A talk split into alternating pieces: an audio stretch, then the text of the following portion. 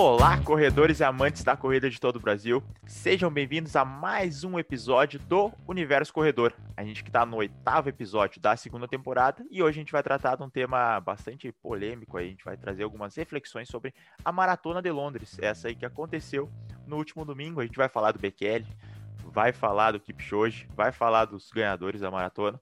Fica aí então, que antes a gente vai apresentar a nossa mesa aí, a nossa belíssima mesa. Pessoal expert em Maratona de Londres a gente tá fazendo a pauta e já faz quatro dias do porquê que as coisas aconteceram como aconteceram e a gente vai explanar isso para vocês. Então vamos lá. Fabrício, como é que tá? Fala pessoal, tudo certo? Tudo bem com vocês? Juliano. Olá, meus amigos corredores, tudo bem? E Felipe. Fala, corredores e corredoras, tudo bem? Hoje o tema promete aí. Certamente. E antes da gente ir para o nosso tema, então, trazer a informação, só lembrar que esse episódio ele tem o apoio da IORT, Instituto de Ortopedia e Traumatologia.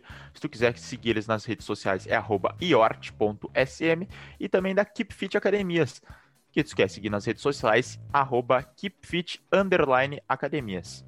Certo? Então, para a gente começar a falar, a gente tem que falar dos resultados da Maratona de Londres, né? Essa que aconteceu no último domingo, que era um domingo frio, domingo chuvoso, e foi o etíope Shura Kitata, de 24 anos, que ganhou a prova com um tempo de 2 horas, 5 minutos e 41 segundos. Um segundo depois foi a vez do keniano Vicente Kipchumba, e em terceiro ficou o etíope Cisai Lema, com 2 horas, 5 minutos e 45 segundos. Então, uma chegada ali apertada. Teve até um sprint final do Kitata, que a gente vai falar um pouquinho mais adiante. Em relação às mulheres, a keniana Bridge Kosgei conquistou o bicampeonato da prova com 2 horas 18 minutos e 58 segundos. Em segundo ficou a americana Sarah Hall com 2 horas 22 minutos e 1 segundo. Em terceiro, a keniana Ruth Shep... Aí sacaneia, né? Pode, pode, ser que seja essa pronúncia ou pode ser provavelmente que que não seja, com 2 horas, 22 minutos e 5 segundos. Então, uma diferença bastante considerável aí da primeira para a segunda colocada. Quais são as primeiras impressões, então, da maratona, Gurizes? Vai eu? então, seguinte.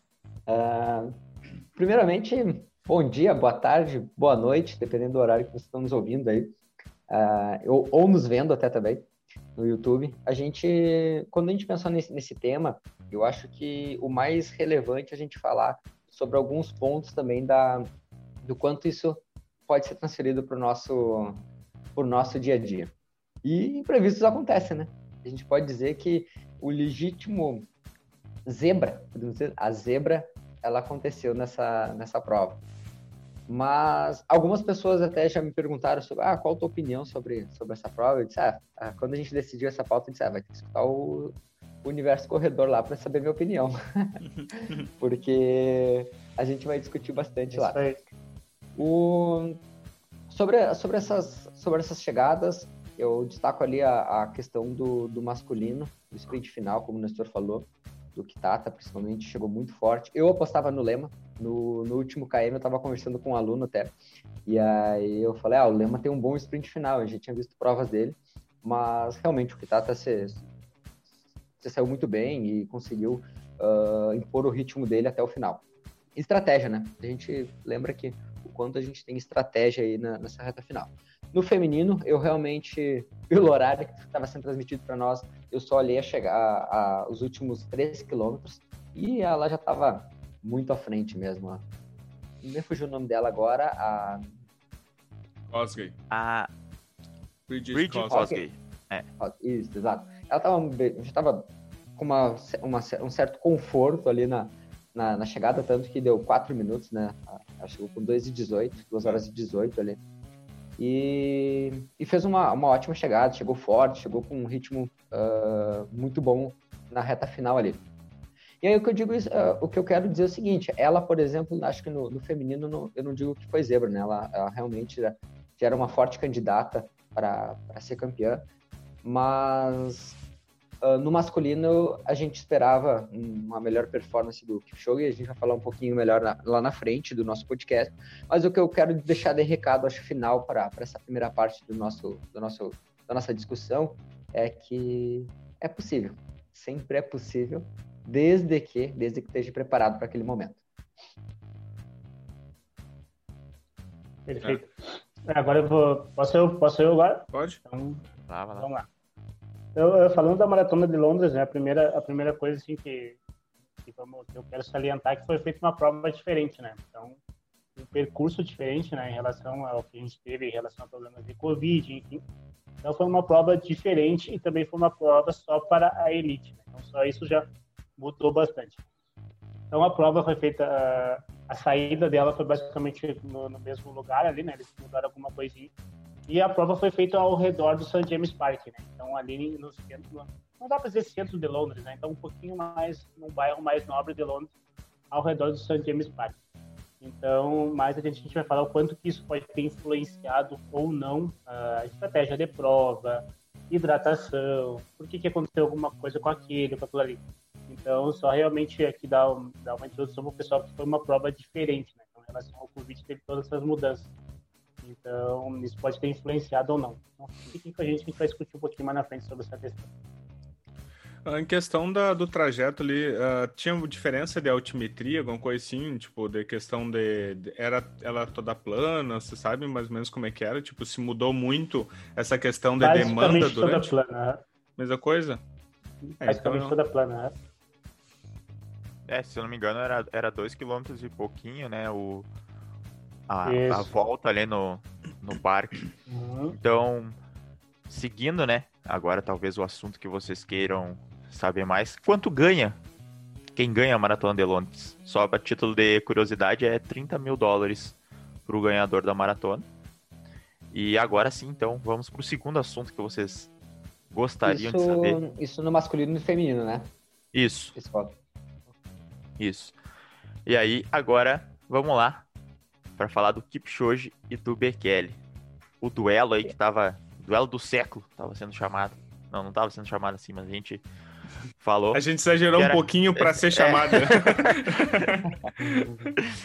que é justamente aí que tava sendo aguardado essa disputa entre eles para correr, só que acabou que o Bekele já teve uma lesão na panturrilha na sexta-feira pré-prova e ele até colocou no Instagram que ele sentiu uma dor na, na panturrilha após duas sessões de treinamento rápido. Aí esse treinamento rápido a gente não, não consegue caracterizar o que é, porque ele não deu mais informações. E ele também falou que não tinha a sua equipe sempre à disposição para a preparação para a prova, o que pode ter influenciado bastante. Já o Kipchoge, ele participou da maratona, acabou ficando em oitavo lugar. E ele escreveu no Instagram que o ouvido dele entupiu no quilômetro 25 e não, ele não conseguiu escutar mais nada, ele ficou incomodando isso até o final da prova.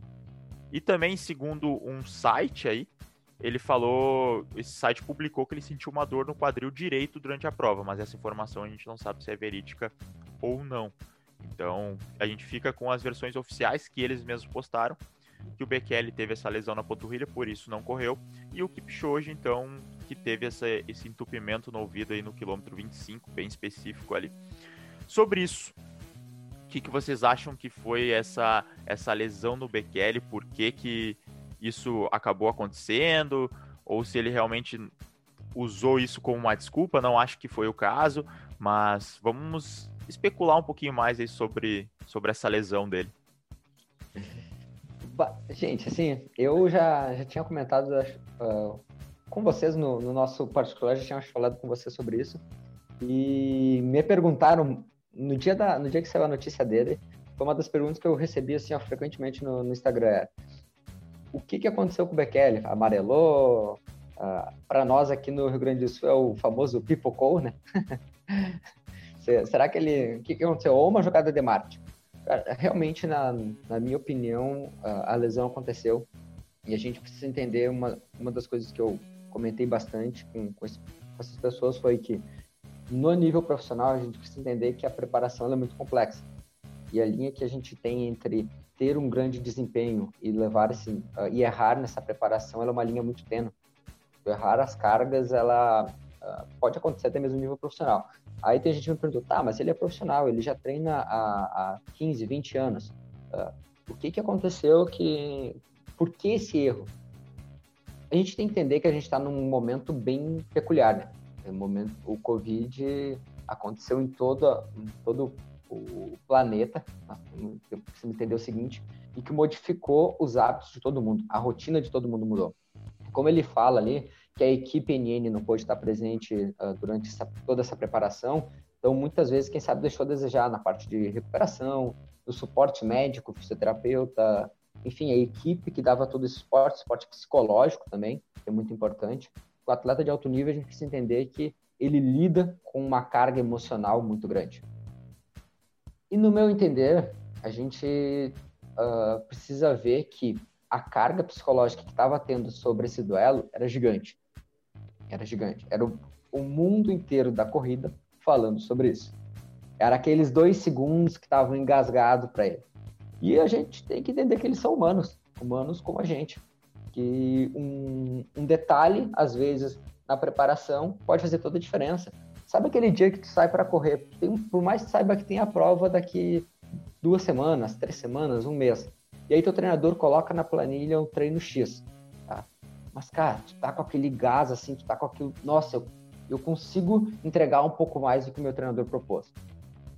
Ah, ele é profissional? Ele é profissional. Mas ele pode errar também.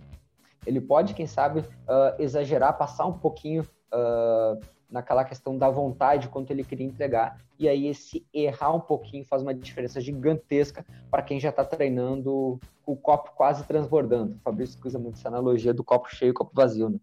Então a gente precisa entender esse, nesse ponto aí o que o que pode acontecer em, em alguns momentos. E aí é isso. É, tu errar nesse detalhe vai fazer uma diferença gigantesca lá no final. É, porque a questão ali do, do esporte competitivo é que ele não estava treinando para fazer a maratona de Londres, ele estava treinando para ganhar a maratona de Londres. Então é, é tem muita diferença aí, é porque ele ele quer o máximo de, né? é, ele quer o máximo de rendimento possível, por isso ele, o treino dele tem que ser o máximo possível, essa questão da vontade do Felipe. Normalmente o atleta profissional de alto nível de ponto, essa vontade dele tá em todos os treinos que ele dá o máximo ali, termina mal o treino, ou, ou enfim, ele quer realmente ganhar a prova. E a gente sabe como ele não estava com a preparação dele e tudo mais. Pode ser que aconteceu, ou pode ser que estava tudo dentro do planejado, só que era um dia que não conseguiu descansar direito. Enfim, pode ter N motivos do porquê ocorreu a, a lesão, porque ocorreu a dor na panturrilha. O Fabrício também sempre fala, né? Vai falar melhor depois que a lesão ela é multifatorial. Então pode ser, pode ser que sim, pesou um pouquinho no psicológico e isso acabou influenciando numa, numa lesão, algo assim, mas a gente não tem como dizer. Só que a linha de treinamento entre uma lesão e o alto rendimento e o máximo possível, ela é tênue. É qualquer passinho pro lado, tu cai para um lado ou tu cai para o outro. E aí, se tu não treinar nesse limite, tu não vai estar tá na melhor performance competitiva. Tu vai estar tá sempre abaixo dos teus rivais que vão estar tá treinando nesse, nesse limite. Então, por isso que essa linha do esporte de alto rendimento ela é bastante tênue e por isso que a gente vê muitos atletas de alto rendimento lesionando também. E aí tu pensa, ah, atleta de alto rendimento, não, como é que lesiona? Ele não tem um monte de pessoa, mas é justamente porque está sempre treinando no limite para conseguir o melhor resultado. Não sei se vocês escutaram alguma pergunta assim, eu recebi essa pergunta, que a gente já falou aqui no nosso podcast sobre diferentes períodos do treino, fase de polimento, enfim, e aí algumas pessoas perguntaram. Teve uma pessoa, na verdade, que me perguntou, fez essa pergunta. Uh, ela disse: Ah, quando está na fase final, vocês não falam que, por exemplo, tem que estar numa fase de polimento, onde seria aquela fase final da preparação, onde a gente prepara esse indivíduo para a prova, para chegar a ter o máximo desempenho possível naquele evento. Ele não tá, será que ele não errou nessa fase? Me perguntaram o seguinte: ele não teria que estar tá fazendo, quem sabe, mais períodos regenerativos? Aí entra um ponto bem importante. A gente tem que entender o seguinte: quando esse indivíduo está numa fase uh, preparação final, é muito diferente da do elite que busca ser o campeão do que a fase preparativa do nós amadores que estamos ali para completar um trajeto. É um universo totalmente diferente. É essa linha que eu ia que eu ia entrar agora também. É, eu recebi bastante, bastante pode falar nessa parte, pode. Sobre... Uhum. É. Porque o que, que, eu, o que a gente consegue notar, assim, então, por exemplo, uh, já falou sobre as fases, a fase de volume, e a fase competitiva para nós amadores é o momento que a gente reduz então essa, essa, essa intensidade, né, para justamente o indivíduo poder chegar, uh, pode dizer, ser mais descansado para a prova. Né? Só que isso difere, bem como tu falou bem no começo, há, diferenças de treinamentos de, de amador do treinamento da, da, da elite, né? Então, uh, para não ficar aqui em cima do muro, eu vou dizer que realmente o Bekele teve essa lesão, não creio eu que não foi nenhum jogo de marketing nem alguma coisa. Ele ficou, realmente ele teve essa lesão. Eu imagino que ele deve ter ficado muito triste quando ele viu que o Kipchoge não conseguiu dar o melhor dele, então era a chance dele de se bancar ali. Então, eu imagino que ele deve ter ficado assim bem chateado no momento da prova. Então, eu acho que ele não iria ter amarelado entre aspas. Então, acho um que realmente ele teve essa lesão. ele realmente teve essa lesão e é bastante interessante a gente conseguir explicar para o pessoal que essa linha de treinamento, que nem o Nestor falou, é bem fácil de tu cair para um lado ou para o outro, porque a fase competitiva, por mais que seja menos do que a fase de, de, de alta intensidade de volume, ainda assim ela é alta. A gente está falando em atletas, então de pessoas que foram para ganhar a, a, a, maratona, né? E, e, e, obviamente, né, gente? Então, só pensar assim, ó, ele é um, é um encontro super aguardado. Então, é, a parte psicológica pensou. Então, ele, ele pensou assim, vou dar o máximo de mim, vai ser, eu vou tentar bater o recorde, eu vou tentar rodar perto das duas horas ali, quem sabe até menos, sei lá. Então ele deu o máximo de si em todos os, os períodos ali. E esse máximo, às vezes, algum errinho ali na, na, parte competitiva pode ter sido né, o que ocasionou essa, essa lesão. Então eu vou deixar o Fabrício falar um pouco mais agora, que é o nosso especialista sobre lesões, né? mas eu acho que o Bekele realmente teve essa lesão e que não é algo assim de dizer ah, como que ele errou, meu Deus, como o pessoal conseguiu errar essa, essas coisas. É uma coisa bem fácil de acontecer. No amador, a gente tem, isso já é mais, né, é mais fácil de controlar, então as variáveis são mais fáceis de controlar no amador do que na elite. Uh, antes de entrar na lesão, deixa eu só dar um, dar um toque, pode ser? Pode. Uh, aí, uh, antes da gente entrar nesse ponto da lesão, Fabrício comentar um pouquinho, vamos entender o seguinte: uh, o alto nível, quando ele, como ele está buscando o máximo de nível dele, tenta fazer uma analogia ou trazer para tua realidade aquela questão quando tu está tentando, por exemplo, tem, vamos dizer que tu tenha 3 horas e 15 na maratona, 3 horas e meia, uma grande maratona já um amador. E tu quer chegar, por exemplo, baixar 5 minutos, vamos dar um exemplo meio, meio grotesco, ou quem sabe tu tá correndo para 3 horas e 10 e quer correr sub 3, uma maratona está buscando o teu máximo desempenho possível para aquela prova. Tu ainda não vai ser o campeão da maratona, mas tu está buscando o melhor desempenho que tu consegue. Esse esse momento de buscar o máximo desempenho possível são normalmente os momentos onde a, a chance de errar na preparação é muito grande. E aí entra aqueles pontos, aquelas dicas que a gente traz aqui no podcast, que a gente traz nas nossas páginas, que é o, uh, o controle da planilha, o controle das cargas, volume, intensidade, densidade de treinamento, o recover, o fortalecimento, todos esses processos têm um controle muito grande sobre isso. E aí o Fabrício pode falar um pouquinho mais sobre esses mecanismos aí. É, agora eu estava vendo vocês falando e, e, e, na verdade eu fico bem feliz assim de, de, de ver que vocês têm um pouco de noção, é, principalmente em questão de, de fisioterapia e sobrecarga, porque isso algumas vezes é um motivo do erro sabe, da lesão. Às vezes, quem está pre prescrevendo um volume de treino, prescrevendo, às vezes ele não, não percebe onde que está o erro para evitar. O que, que, eu, o que eu acho que pode ter acontecido, eu não, eu não acredito que deve ter sido um erro de uma semana, sabe? Até porque essas pessoas elas têm uma capacidade de, de desse de, de descanso, de regeneração tecidual muito além. Até porque isso fez com que elas chegassem até onde elas chegaram, né? por uma seleção natural do esporte, né? As pessoas que chegam lá são aquelas que são capazes de aguentar tudo, né? Aguenta dor, aguenta o volume de treino, aguenta. Porque quem não aguenta cai antes. Esse, infelizmente, é o nível elite, né? Não, não tipo, infelizmente, para o elite, só a força de vontade ela não te chega nas duas horas, sabe?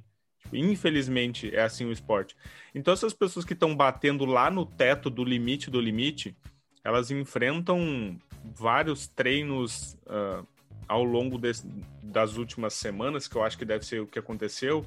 Ele foi forçando, e acho que até o fato dele não ter tido essa, essa, essas pessoas perto dele, o apoio tão perto, essas pessoas eu acho que não conseguiram perceber algum sintoma ou sinal que ele vem, vem apresentando ao longo das semanas. E infelizmente a lesão chegou um pouquinho cedo demais. Né? Ela chegou uma semaninha antes, ela, o limite chegou um pouquinho antes, que poderia ter esperado. Mas isso é o esporte, né? Isso daí é a, é a matemática de prescrição de um treino de elite, né? Como vocês estão falando. Questão de se ele se ele se alguma coisa tivesse sido feita que nem nem eu acho que ninguém nem sabe, nem os próprios treinadores dele sabem o que poderia ter sido mudado para que uma semaninha pudesse ter postergado essa lesão em uma semana, ele teria feito e provavelmente teria chegado na frente do Kipchu, independente se foi em primeiro colocado, mas provavelmente ele che chegaria na frente, né, no duelo. Então, uh, questões lesões são extremamente multifatoriais. Eu tava, enquanto vocês estavam falando, eu estava procurando um post da, da eu acho que é a, o jornal britânico de, de esporte, né, uma, uma revista, Uh, Esporte, pode ser? É, a British Journal of... Eu não sei se vocês vão conseguir ver aqui, mas ela dá, ela ah, dá uma relação. Ela dá uma relação do iceberg, que é uma relação que eu adoro, uh, que é o que as pessoas veem. Ah, agora deu para ver, ó.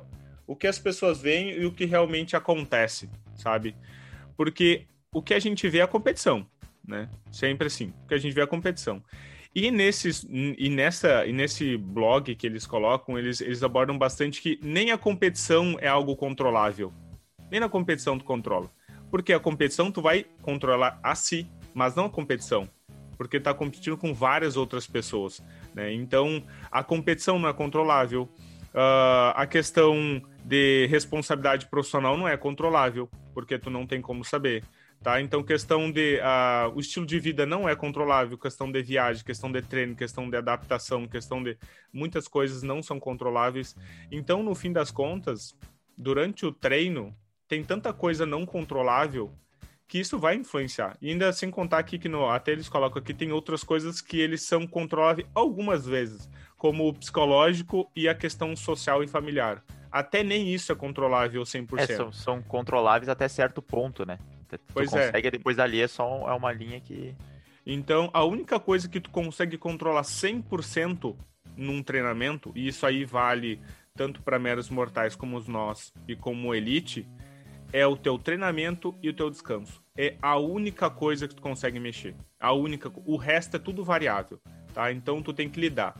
E uma coisa que eu achei legal uh, do Kipchu, eu não sei se vocês viram a entrevista que ele falou lá no finalzinho, tentando falar um pouco do, do, do, porquê ele chegou em oitavo, ele falou assim, cara, que isso era o esporte. Entendeu? O esporte é isso. É, não é controlável. Tipo, o, o, sei lá, eu, eu sendo bem sério, não sei se o ouvido do cara ia deixar ele em oitavo. Porque o cara tá num nível elite absurdo. Mas tem que ver que tem caras ali que estão lutando pelo espaço tanto quanto ele. E é do esporte, entendeu? Pode ser que, que correr em círculo para um seja mais fácil do que para outro entendeu? Um cara treinou mais do que o outro em ambientes mais assim, ou um tem, fez mais adaptações para correr sempre para um lado direito do que para o lado esquerdo, tu entende? Uh, então, tipo, tem tanta variável, tanta coisa, tanta coisa que influencia, que no fim das contas que o esporte... besta para algumas pessoas, né? Mas que faz uma diferença gigantesca no alcoolismo. A gente está falando do, é detalhe. do top, do top, entendeu? Então, tipo, são tantas variáveis que tá influenciando que explica como o cara que teoricamente tem o melhor tempo de, um, de, uma maratona já feita chegou em oitavo, um cara que era zebra chegou em primeiro, e como o Felipe achou um cara que conseguiria fazer um sprint no final não conseguiu. Ou a mesma coisa, a questão do feminino, foi a Sarah Hall que deu aquele sprint absurdo, né, no final da corrida, que era a terceira e virou segunda, não foi ela? Não lembro quem foi. Mas teve uma das, das meninas que fez um sprint absurdo no final e deixou, eu acho que foi, acho que foi a segunda colocada que deu um baita de um sprint, passou da terceira, a terceira não conseguiu nem reagir ao sprint. Ela viu a menina sprintando e ela não tinha condições de nem aumentar o ritmo, ela já estava no máximo, entendeu?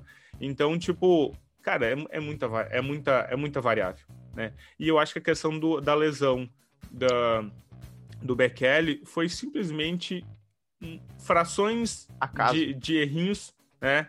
Frações de errinhos.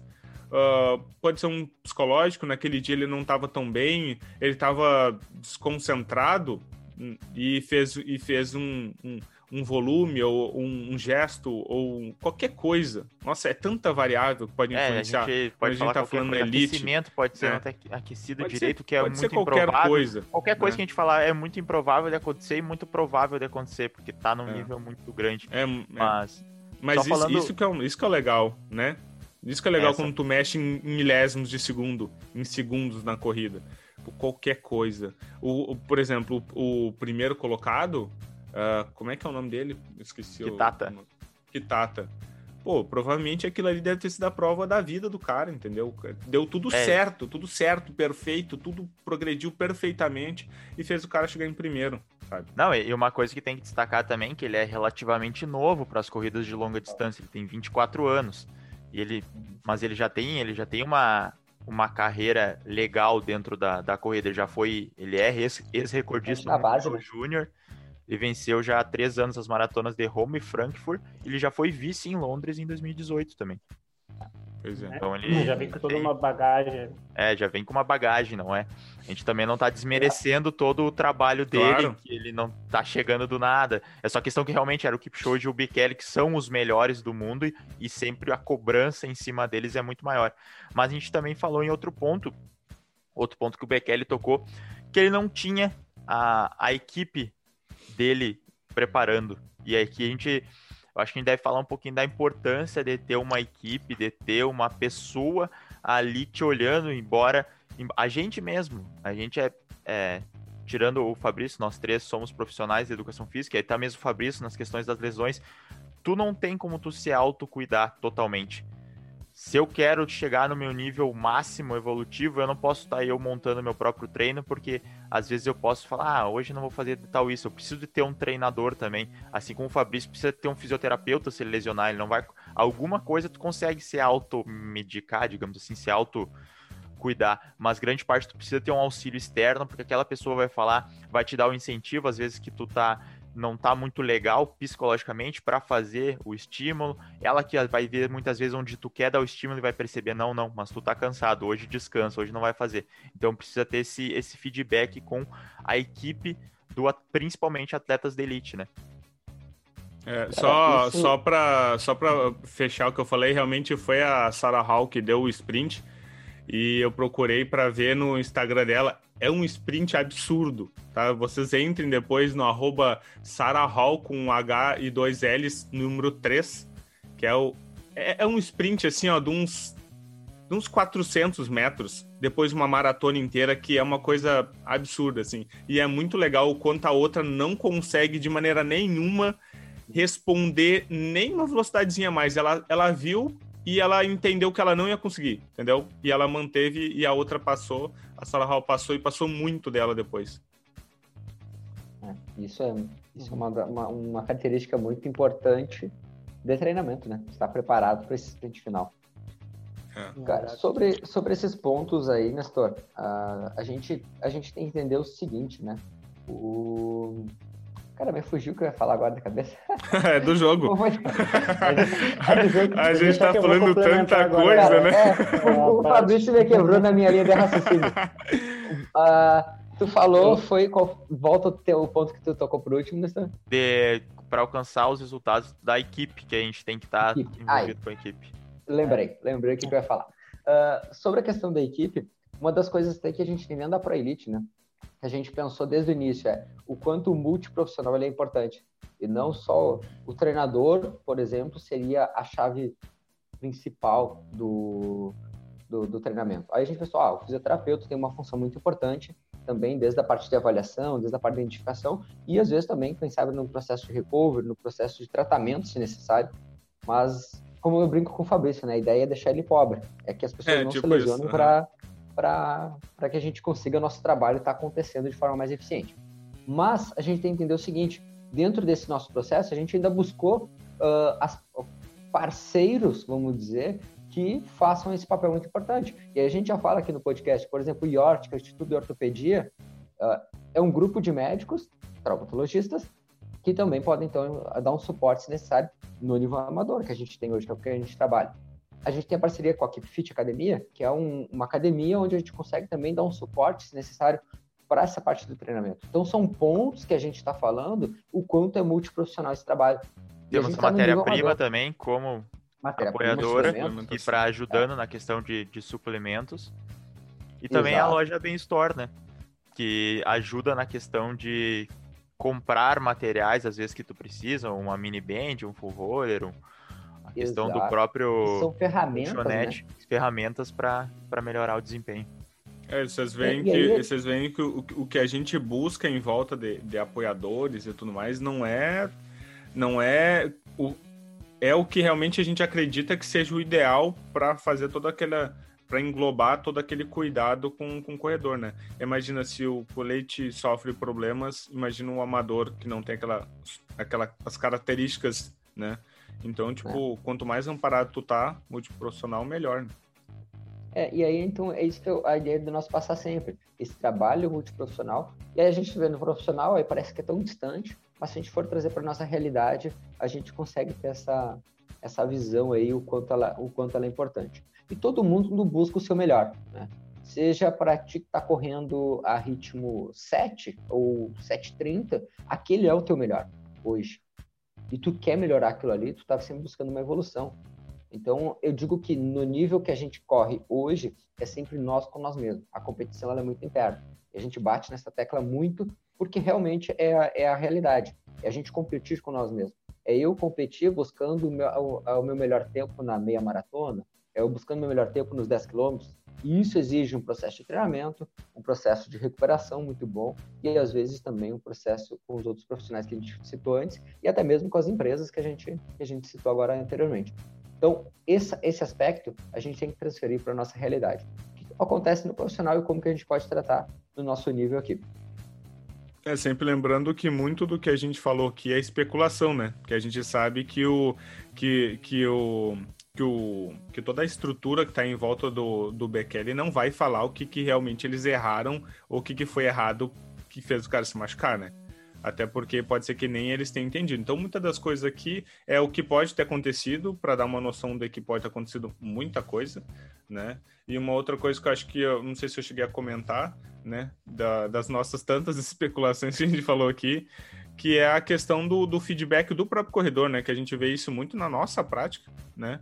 Muito na nossa prática diária, que é o aluno ele dando uma, uma atenuada no sintoma na hora que a gente pergunta, tá, tá sentindo alguma coisa? Não, tô bem, mas o que, que é o bem para ele, entendeu? Sabe qual, qual que é o nível de dor ou o que que tá acontecendo, né? Muitas vezes acontece de eu conversar com, com, alguma pessoa e falar que tá tudo bem. Aí vai chegar no treino e aí o, o que foi passado para mim é diferente do que foi passado para um dos, do, dos treinadores, né? E aí os guris vêm falar assim, olha, a pessoa sentiu tal coisa. Eu falei assim, ah, ela não tinha me falado isso, ela tinha falado outra coisa. Entende? Então, uh, fica, fica bastante aqui de... de uh, não, é, não é um exemplo, né? Porque a gente não sabe que isso pode ter acontecido, mas quanto mais real e mais, uh, mais sincero tu for, principalmente nos teus feedbacks de dor, mais tu se ajuda ao treinador entender o que é que pode estar acontecendo e aliviar algum treino e modificar alguma característica que seja necessário, né? Que é uma coisa que pode ter, pode ter acontecido com, com o Bekele, né? O cara estava longe, não tava, o grupo não estava junto com ele, o feedback não foi exatamente o ideal ou sincero, e aí ele pode ter forçado em algum momento que não deveria e se machucou. É, e o feedback não apenas de dor, né? Mas até do cansaço do treino, Sim. da intensidade. To, todo o feedback, quanto mais detalhado, sempre falo isso, quanto mais detalhado for, melhor é para para nós, como treinadores, poder mensurar aquilo que está sendo passado. Porque às vezes a gente passa um volume, uma intensidade, aí tu fala, não, essa intensidade foi tranquila, só que não foi tranquila, tu terminou muito cansado no final, e aí não era esse o objetivo, aí tu não relata, a gente pensar, ah, então tá tranquilo, e aí isso vai virando uma bola de neve que aí pode ocasionar a lesão no futuro. Então sempre sejam fiéis ao que realmente vocês estão sentindo. Isso aí. Excelente. É, é aquela coisa, né? Quando a gente já falou em alguns momentos do, da nossa ideia da, da, da Pro Elite sempre foi essa, né? Avaliação, pensando naquele no triângulo, uhum. avaliação, planejamento e execução. Uma avaliação profissional, planejamento com o profissional, mas a execução depende muito do, do, do aluno atleta. Sim. E aí essa execução é desde que ele colocar em prática o treinamento proposto, quanto ele dá o feedback também muito sincero. E aí, para que o resultado aconteça, né, para que ele consiga ter o melhor desempenho possível, depende desse, dessa, desse nosso tripé, de, desses nossos pilares, ele está acontecendo de forma muito, muito harmônica. Isso aí. Perfeito. E aí, vamos para a nossa última pergunta, então, para fechando já o programa. As expectativas elas vão aumentar, obviamente, para o próximo confronto deles, né? Acho que todo mundo era para ser nessa maratona, mas aí ficou para uma próxima. Alguém arrisca onde vai ser isso e quem vai ser, quem que vai ganhar dessa vez? Agora é totalmente especulativo. Deixa, deixa, deixa eu, eu, começar. Quando é que é a próxima? Então, é o seguinte, é, em relação à Maratona de Londres, a gente tem que analisar que teve algumas situações que fugiram do normal. Então, começando ali sobre a relação da, da, da prova, então mudou bastante ali, né, aquele circuito mais em círculo ali, mais oval, então que isso altera, então a questão de sempre dobrar a direita, direita, direita, direita, então isso pode ter influenciado diretamente, por exemplo, o Kipchoge, todo mundo está dizendo que se o Bekele tivesse ido, talvez ele tinha feito em duas horas e dois. A gente não dá para afirmar essas coisas, né? Porque pode, é uma prova diferente. Então, sempre dobrar direita, de direita, é um problema. Tinha chuva e frio Segunda também. coisa. Isso.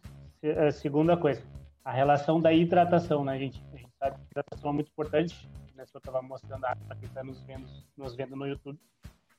A gente sabe que a hidratação mudou. Então, normalmente nas corridas a gente está acostumado a estar tá indo está correndo e alguma pessoa vem e te entrega a água. Então, as pessoas na frente. Então, em relação a, ao Covid, não pôde ter isso. Então, cada atleta tinha o seu lugarzinho, tinha a sua própria garrafa e a cada volta tu pegava ali, tomava e assim seguia, né? Então, isso é uma coisa que mudou, porque cada vez que, por exemplo, tá todo mundo fazendo a curva mais fechada pela direita, né? Então, quando tu tinha que pegar a água, tu tinha que fazer das duas uma. Ou tu acelerava, chegar na frente de todo mundo, e pegava sua água e voltava. Ou então tu reduzia muito atrás para te pegar tua água e depois voltar. A gente sabe que essa oscilação, assim, ela, é, ela é ruim para a corrida, né? Quanto mais conseguir ritmar, melhor. E cada vez que você aumenta a sua frequência cardíaca ou baixa, o corpo sofre uma alteração. Então, isso é um fator bastante importante que teve, que teve nessa prova, né? Quem, quem treinou melhor isso aí ia se sobressair, né, nesse aspecto. Treinar e, essa, essa situação e treinou dobrar sempre à direita e essa oscilação de frequência cardíaca também se sobressaiu.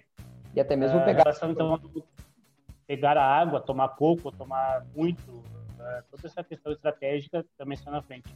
A relação do frio, o professor falou ali, uh, frio e chuva, então também teve essa, essa questão também que eu, teve essa questão que ajudou ou prejudicou alguma nessa questão Uh, e também outra questão que eu gostei bastante, assim, que eu vi foi a questão dos coelhos ali, né, que foram puxando ali. Então a gente sabe a importância que essas pessoas têm para a dinâmica da prova. São eles que vão ditando o ritmo ou como tudo está indo. E o Keep Show a gente conseguiu ver que ele, os coelhos, para quem não sabe, aquele pessoal que vai puxando na frente, os três, vezes era dois, aqueles coelhos são da equipe do Keep Show. Né? Então, até o quilômetro 25, ali, que foi quando o último, 25 ou 30, foi quando o último coelho saiu, então a gente conseguiu ver que o Kipchoge conseguiu ir bem, bem ritmado, junto com os coelhos. E o pessoal estava mais atrás, às vezes ficava com um pouco de medo de acelerar na frente, ou alguma coisa assim.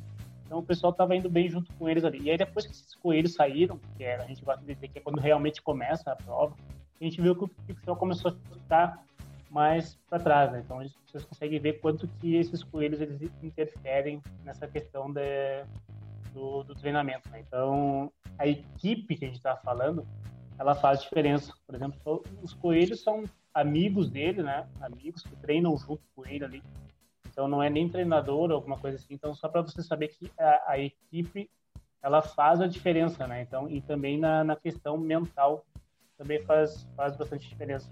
Então a gente pode dizer assim, se o Keep Shop fez a 2 e 6 ou 2 7 ou 2 e 8 no, no domingo, se fosse domingo agora, talvez ele conseguiria fazer 2 e 1, 2 e 2 a gente vive isso bastante no nosso, no nosso cotidiano, né? Tem aquele dia que a gente vai e consegue fazer o melhor tempo.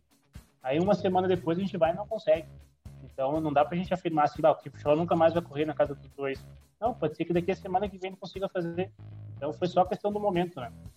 E também em relação do que o que ele relatou uh, por experiência minha própria, assim, pode dizer, claro que eu estou há anos luz do Kipchoge, mas depois de uma certa quilometragem, qualquer mínimo incômodo que tu tem no teu corpo, ele é um incômodo gigante, ele é um incômodo gigantesco. Então, se tu tiver uma dorzinha de ouvido, uma dorzinha de dente, uma dor de cabeça, uma, uma coisinha no ombro, uma coisa que dói no teu dedo, ele já vira uma, uma dor bastante, no dedo da mão, no caso. Então, essa, essa questão, essa explicação do Kipchoge, ela é bem plausível, assim, no modo de ver. Uh, um incômodo, assim, uh, ainda mais ele que está correndo no limite, limite, limite, limite, limite. Então, algumas pessoas dizem assim, essa, essa dor de ouvido não seria o suficiente. A gente não pode mensurar a dor, né? Mas por uma experiência minha própria, eu posso dizer que isso sim interfere, interfere bastante. Então, eu acho que se tiver agora um novo encontro, o pessoal vai ficar na casa das duas horas de novo. E o Bekele vai tentar ficar essa, ali perto, né? Então, vamos, vamos ver o que vai ser. Aposta Kipchoge, então, Juliano. Onde é que... Eu acho que o Kipchoge ainda mantém na frente. Né? Tá. E onde é que tu chuta que vai ser esse encontro aí, Juliano? Cara, eu acho que eles vão deixar.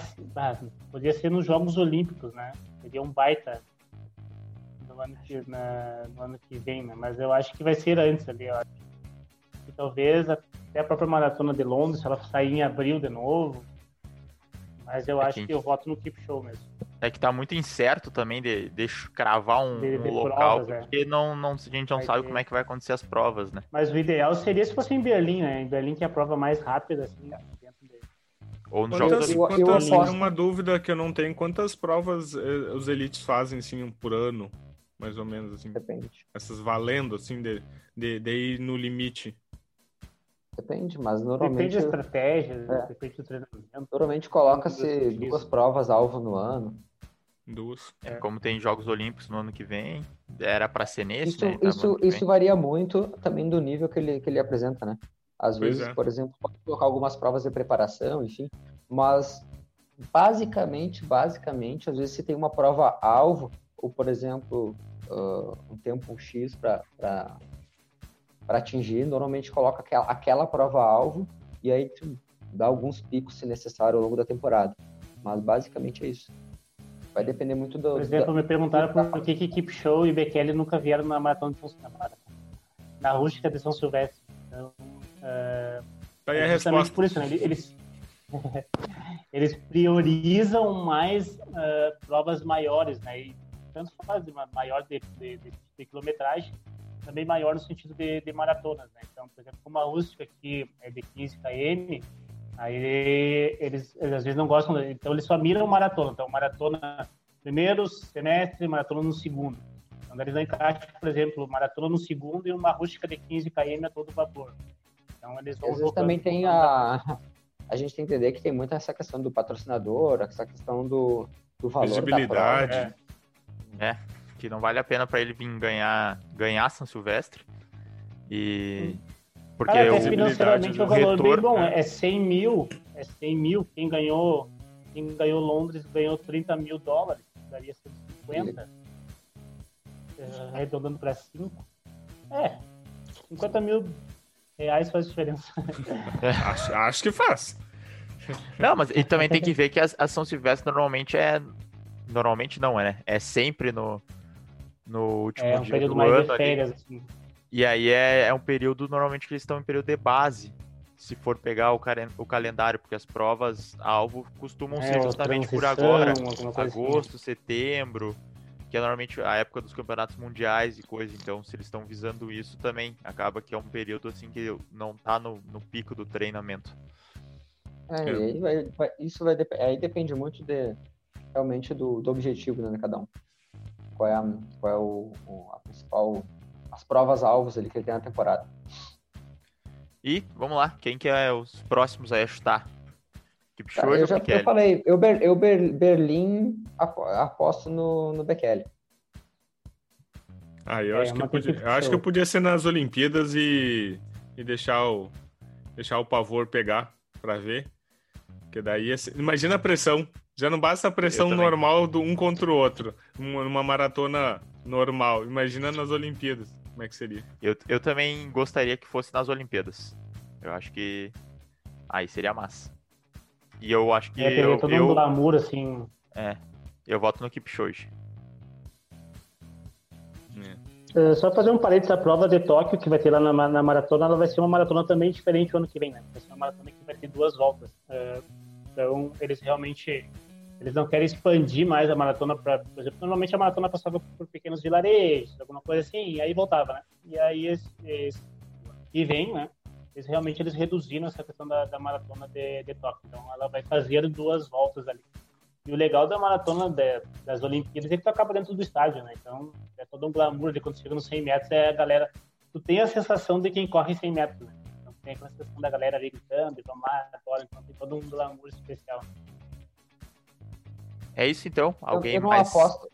Eu, eu, eu, vou, eu vou dar minha contrapartida porque eu não aposto nas Olimpíadas. Se a gente for ver o histórico, os tempos uh, de recordes olímpicos, eles são normalmente uh, inferiores aos recordes mundiais que é. a gente tem. Uhum porque muitos não priorizam a, a, a, as Olimpíadas como, não digo como prova-alvo, pelo fato de que depende muito daquela questão de visibilidade, patrocínio, enfim, uh, pagamento, né, que não, que na, na, nas outras, algumas outras provas tem um, o valor que eles vão ganhar de retorno financeiro é muito maior, então normalmente às vezes a, as Olimpíadas elas entram apenas como um, uma prova quem sabe, de complemento para eles.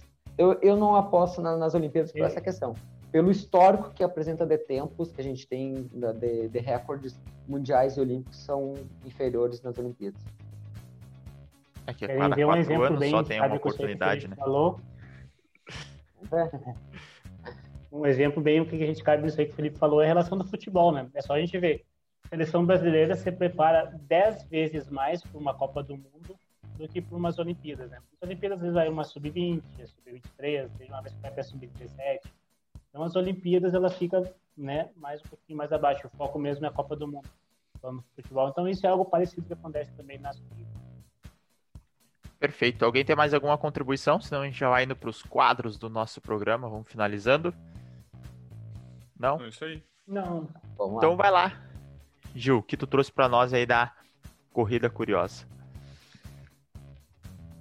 Então, hoje uh, vamos ter dois tópicos, né? Então, uh, em relação à Maratona de Londres, então vai ser... Uh, eu, eu, pesquisei isso, achei dois tópicos bem interessantes, assim, bem legal. O primeiro, hoje eu vou fugir um pouquinho da, da, da regra, que é perguntar para os guris, então o primeiro vai ser realmente uma informação, que eu achei bem bacana. A Maratona, então, de, de Londres, ela surgiu através de uma... Ela surgiu num bar. Esse era o título que disse, a Maratona surgiu num bar.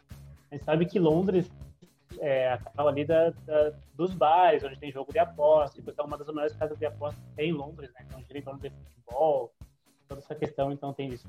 Então surgiu num bar, então tava, tava dois caras conversando ali, que é o, é o Chris Brasher e John Disley, eles estavam conversando ali sobre como eles acharam legal ter visto a maratona de Nova York. Então, uma conversa mesmo de bar, assim, eles estavam conversando e acharam legal. Foram até a, a, vieram, no caso até a América, né, uh, eh, para ver a maratona de, de, Nova York e resolveram então levar ela uh, eh, para Londres.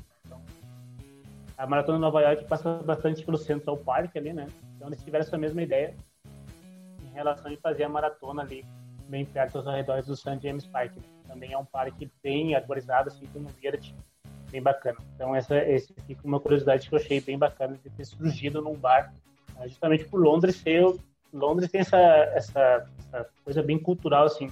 As pessoas se reúnem em bares para assistir jogos, né? Desde jogos de futebol, uh, esporte como um todo, assim, né? Basquete, coisa coisa. Então foi bem interessante ter é, se encontrado num bar e ter, ter tido essa ideia. E a segunda, então, né, que eu sempre pergunto para vocês, então eu posso dizer que em 2011 teve um cara que fez a maratona. Ele fez a maratona fazendo embaixadinha com uma bola, né?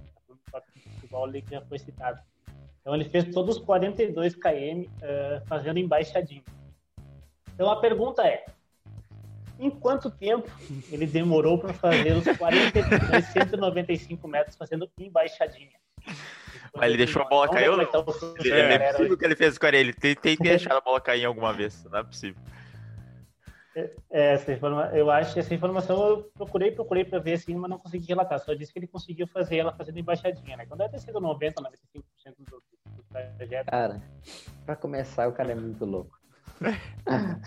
Não, eu não sei quem é o tá pior. Eu... Se é o cara da baixadinha ou do correr de costa. Eu não sei qual é que é o pior. Não, Acho aí, que baixadinha então, é pior, né? É que vai ter, vai ter alguém agora. Eu vou, tô, é... vou esperar pra fazer uma maratona plantando bananeira. É o que tá faltando aí até agora pra fechar. Sim, já não houve.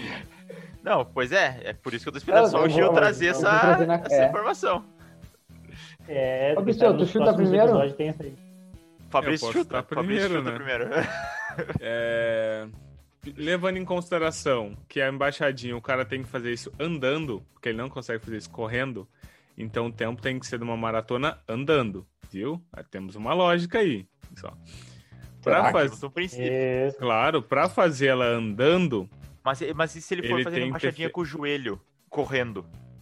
Aí o cara é um ninja, né? Aí, aí o cara é muito é, fera, ele né? Faz com a cabeça, é isso, né? o cara conseguir fazer isso, o cara é mas enfim, o cara deve fazer uns.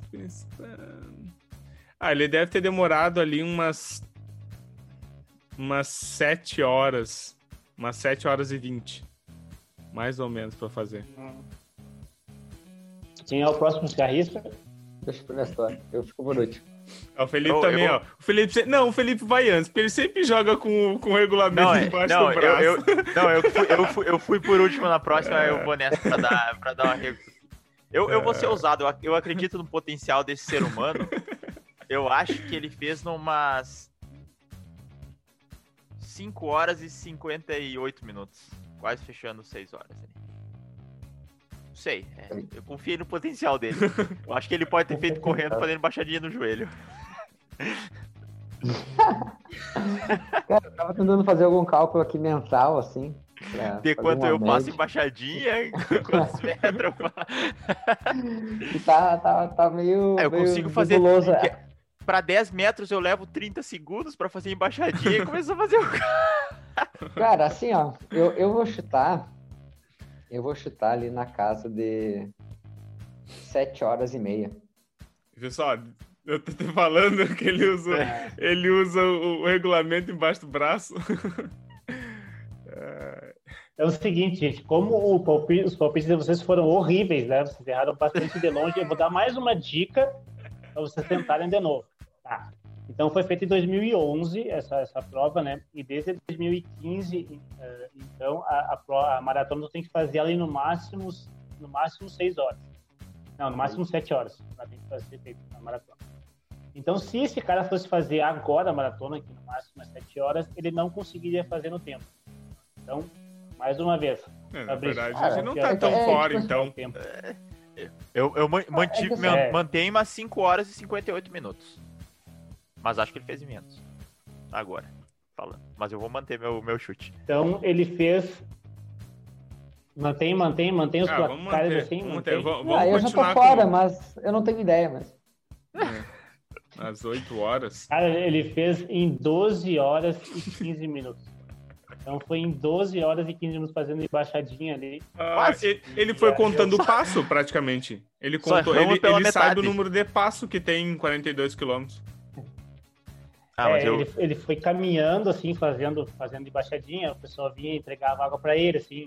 Algumas pessoas tinham que colocar na boca dele justamente para ele tomando água, com canudinho. Então teve toda uma equipe que foi preparada. Ele me decepcionou. É, é... Eu confiava no potencial dele. Iam pessoas iam coelhos, assim, ao lado dele, até para o maratona de Londres, sai bastante gente junto, sabe, assim, levando a bola, para vai pro lado do outro. Então, iam pessoas cercando ele para ele conseguir fazer todo esse trajeto, né? Então, eu só não tenho informação mesmo que a bola, se ele deixou a bola cair. Mas então fica registrado aí. 12 horas e 15 minutos. Deixa eu dar o nome do cara aí, né, que conseguiu esse feito. Então, ele é John Farnwold.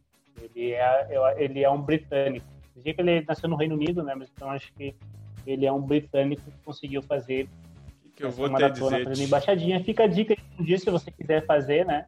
Se você quiser, Uma palma para ele. que é boleiro, então pega a bola e vamos lá. Não. É. Então agora vamos para o segundo quadro, né? Deixa eu chamar ele hoje, né? E hoje ele é o nosso âncora, então vamos agora para a frase do Nestor, né? Então, ó, essa frase eu, eu trouxe a frase que a gente falou do cara, né? A gente falou do Kipchoge. Então eu trouxe uma, uma frase dele aí pra, complementar o programa de hoje. E ela é o seguinte: abre aspas. Somente os disciplinados são livres na vida. Se você não é disciplinado, é um escravo do seu humor, é um escravo de suas paixões. Fecha aspas. Eliud Kipchoge. Bom, eu tinha visto essa frase dele. Acho muito, é, é. muito legal. Ela, porque ela, a gente precisa transferir ela para diferentes situações do dia, né? não só para o esporte. É isso aí. Urizes, eu, eu gostei muito do, da, do nosso bate-papo e eu ficaria horas falando sobre isso e, e, já falei sobre, principalmente se nós abordássemos mais sobre treinamento, acho que nós conseguiríamos aprofundar muito mais, mas isso é, é um bate-papo para outro, outros episódios. Eu, da minha parte, acho que eu destaco aqui da, da, das nossas falas aqui é feedback, importância do feedback para nós, uh, treinadores, o quanto o aluno é importante o feedback, o aspecto psicológico, o quanto ele influencia no treinamento, e um negócio que o Fabrício falou aqui que eu deixei anotado, imprevistos acontecem. Né? Imprevistos, eles, eles estão aí no nosso dia a dia, uh, e como o nome já diz, imprevisto. É, e o barato mesmo é tu conseguir lidar com isso e, e, e vencer os imprevistos. Acho que é isso que difere e, quem vence quem perde. E parabenizar, né? Ketata. No, é, obviamente Sim. Ketata não vai nos ouvir, porque não. ele não vai ter o que a gente falar, mas ficaria, fica aí para quem acompanha o trabalho dele e gosta do que ele fez. Uh, é um grande nome, meus parabéns, tem apenas 24 anos, então a gente pode ver uh, muita coisa boa pela frente dele. Quem sabe ele é um, ele é um, é o, é o, são, são novas, é uma nova promessa aí do nova geração, do, corrida. Uma nova geração aí do atletismo e a gente pode pode esperar muito dele ainda pela frente. E falando no atletismo, Felipe, muito bem lembrado. Amanhã, dia 9 de outubro, é dia do atletismo. Então, parabéns aí a todos os atletas e todo mundo que ama o atletismo sejam eles atletas amadores, só amantes do esporte, atletas profissionais. Parabéns aí pro atletismo, que é a nossa grande paixão aí, acredito. Isso aí. Bom. Perfeito. É, eu, vou, eu vou falar um pouco sobre o ganhador, assim, né, que depois eu fui procurar escutar o que, que ele tinha falado, sobre o que, que como é que foi a prova. Uh, então, ele usou uma tática, assim, que eu gosto bastante, né? As pessoas estão ouvindo assim, ah, tem tática na corrida, não é só pegar e correr. Não, tem tática na corrida. E é que ele usou, assim, eu gosto bastante. Então, ele foi mais atrás do pelotão, né? Que o pelotão ali quer fazer na casa das duas horas. Então, ele se manteve uma grande parte do percurso atrás, uh, que é onde, em tese, tu consegue ir mais no vácuo, né? Então, ele se manteve atrás, às vezes ele ia um pouquinho para frente e voltava. E no, no quilômetro final, então, ele conseguiu abrir mais. Então, ele, ele falou na, na fala dele ali que ele usou essa tática de ir atrás. Depois que os coelhos saíram, então ele pensou assim: não, agora eu vou tentar tirar o máximo de distância, vou pegar a frente e vou ir. E foi realmente o que ele fez. Eu gosto bastante dessa tática. Então, parabenizar ele que ele conseguiu fazer. E é uma tática muito boa. E o segundo item, então, que a gente não pode deixar de falar é que teve a nossa guerra fria dos tênis ali. Então, eu já falei em outros uhum. episódios, né? Então, teve aquela, bastante aquela, aquela posso dizer que o grupo da elite das duas horas e cinco estava dividido entre Nike e Adidas, né? Então, ele sabe que essas empresas depois tiveram bastante essa, essa discussão para ver o que, que, foi melhor, o que, que, deu mais suporte para os atletas. E o que eu deixo para o pessoal aqui, então, né, que vocês viram que os atletas, às vezes, eles não estão no seu dia. Então, você que é o nosso atleta amador, algum dia você não conseguiu fazer, tá tudo bem, super normal, né? Então, o Show deixou isso de aprendizado para a gente. Tem dias que não é o nosso dia, mas não está tudo errado. Então mantenha os seus treinos, né? E sigam forte que no próximo dia talvez seja o seu dia. Tá, e quem ganhou dos tênis? Ganhou a Nike ou ganhou a Adidas? da Nike. Então chegou ah, Nike. com a Nike, do Vaporfly. É. O segundo ficou em Adidas e o terceiro também o Vaporfly, o mesmo do que tá. Só mudava a cor. Beleza. Então, pessoal, uh, eu gosto de, de trazer esses conteúdos mais, mais mais voltado aos acontecimentos, assim, né? Eu acho que a ideia era, era bem essa mesmo, falar mais sobre. A gente vê que todos os acontecimentos que a gente fala de corrida sempre tem um embasamento teórico, sempre tem alguma coisa que a gente pode colaborar e trazer aqui para vocês verem que corrida ela a gente é a mesma coisa a gente vê um esporte acontecendo mas para ele acontecer tem muita coisa teórica tem muita coisa de treinamento por trás para para fazer aquela ação que a gente está vendo e está torcendo ali, né? Então acho que essa foi a ideia do, do episódio de hoje. Até semana que vem. Forte abraço aí pra vocês. Bom Valeu, pessoal. Não esqueçam de beber água. Acho que os guris já complementaram muito bem a questão aí. Só vou lembrar você de beber água. Fiquem bem e até semana que vem. Valeu. Heitor, até mais. Gente. Valeu. Valeu. Heitor.